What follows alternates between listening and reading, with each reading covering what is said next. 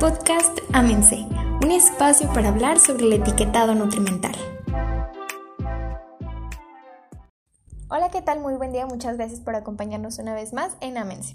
Estamos muy contentos de que nos estén escuchando una vez más. El día de hoy vamos a hablar sobre las denuncias que han sido interpuestas por los consumidores a productos que han incumplido con la norma 051. Recordemos que esta norma fue implementada el 1 de octubre de 2020 por la Profeco.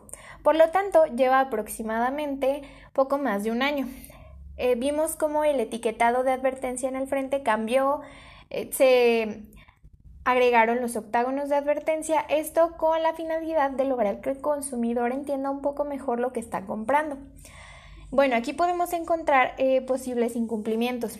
Aproximadamente son 343 empresas las cuales han sido objeto de denuncias de consumidores en el periodo del 1 de octubre de 2020 al 17 de noviembre de 2021, esto según datos del periódico El Sol de México.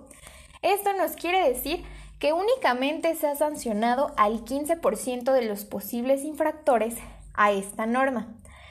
En las denuncias ciudadanas podemos encontrar un total de 856 en este periodo de tiempo que anteriormente ya les mencionamos, estas denuncias se han interpuesto en el módulo de denuncias ciudadanas pertenecientes a la Dirección General de Verificación y Defensa de la Confianza de la Procuraduría General del Consumidor, lo que nos da a entender que en promedio se han hecho 2.1 denuncias ciudadanas diarias en contra de empresas o productos que, como ya mencionamos, incumplieron con la norma 051.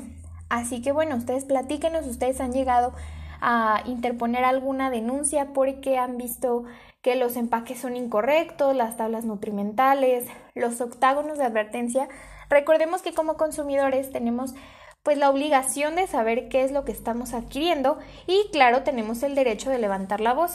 Queremos escucharlos, queremos leerlos, pueden platicarnos acerca de todo lo que ustedes sepan sobre las denuncias a productos por el incumplimiento de la norma 051. Y bueno, hasta aquí dejamos el capítulo de hoy. Muchas gracias por habernos acompañado nuevamente. Recuerden seguirnos en todas nuestras redes sociales como arroba oficial, en donde les tenemos nuevas promociones, fechas de cursos, entre muchas más cosas. Muchas gracias. Hasta la próxima.